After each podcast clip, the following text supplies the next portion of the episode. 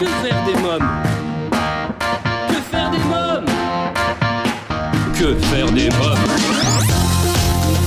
Que faire des mômes Que faire des mômes Que faire des mômes Que faire des mômes Que faire des mômes Eric Couder. Bonjour à tous, bienvenue pour Que faire des mômes, votre podcast 100% famille, c'est Eric Couder.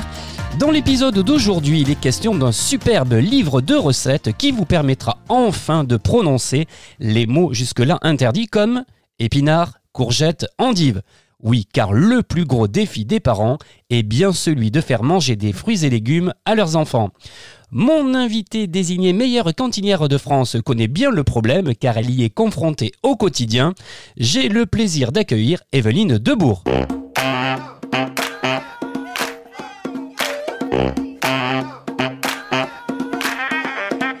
Bonjour Evelyne Debourg. Bonjour, bonjour chers auditeurs.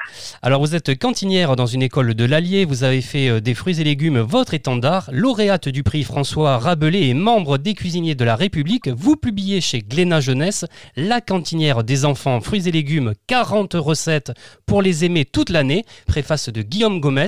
Evelyne Debourg, vous l'affirmez, le droit de l'enfant c'est de manger bon et sain. Oui, l'enfant a des droits, donc manger bon et sain, c'est très important et ça devrait exister partout.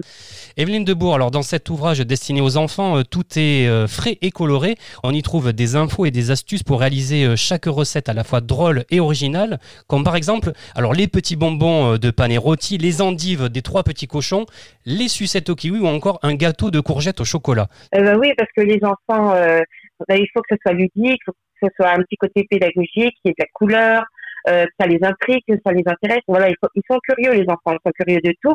Alors justement, innover un peu avec des recettes pour les enfants, c'est destiné pour eux, et je trouve que c'est bien. Et puis ils apprécient en fait.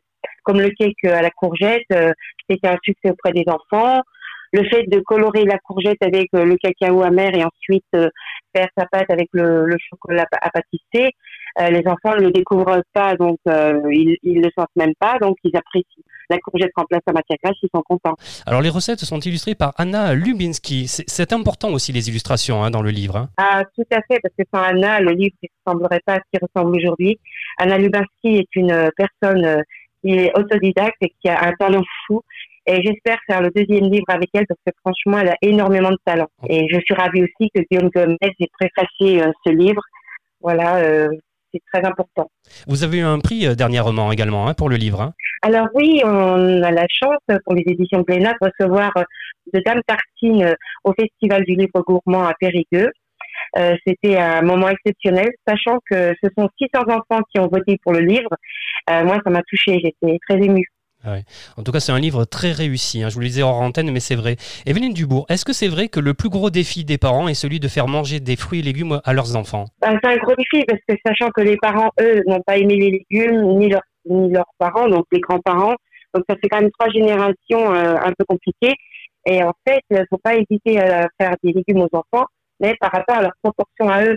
Euh, les enfants, moi je dis toujours aux parents, pour vos enfants, prenez des petits légumes, prenez euh, pour que les saveurs soient différentes, plus douces, voilà, que la chair soit plus tendre, que ce soit pas trop amer, pas trop acide. Voilà, les enfants ont un palais très développé, ils ont une mémoire gustative vierge, donc faut leur donner des choses tout doucement. Faut y aller doucement, faut pas y aller violemment, sinon ils se sentent agressés. Et après, c'est comme ça qu'ils refusent de manger quelques légumes qui- qu'ils auraient goûté la première fois en les aimant, je. Ouais. Lorsque vous étiez petite fille, quel était votre rapport avec la nourriture et la cuisine? Qui cuisinait chez vous?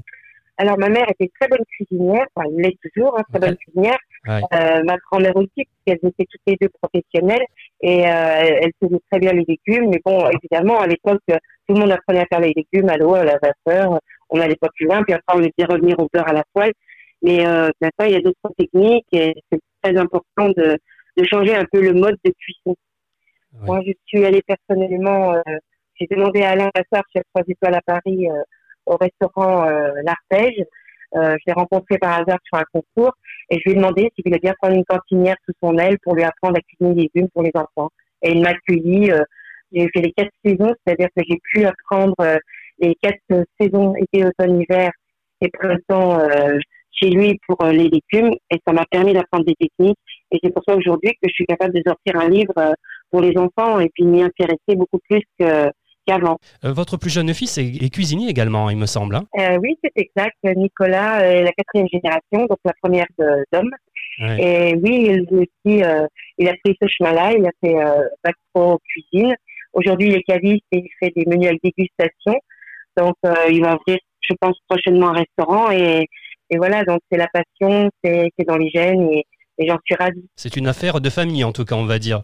Pourquoi avoir choisi d'exercer dans une cantine Alors, je n'ai pas choisi euh, d'exercer dans une cantine. Quand je suis sortie euh, du lycée euh, professionnel en cuisine, j'ai commencé à travailler dans, une, dans un restaurant touristique pendant un an, pendant les vacances. Ça, c'était uniquement pendant les vacances.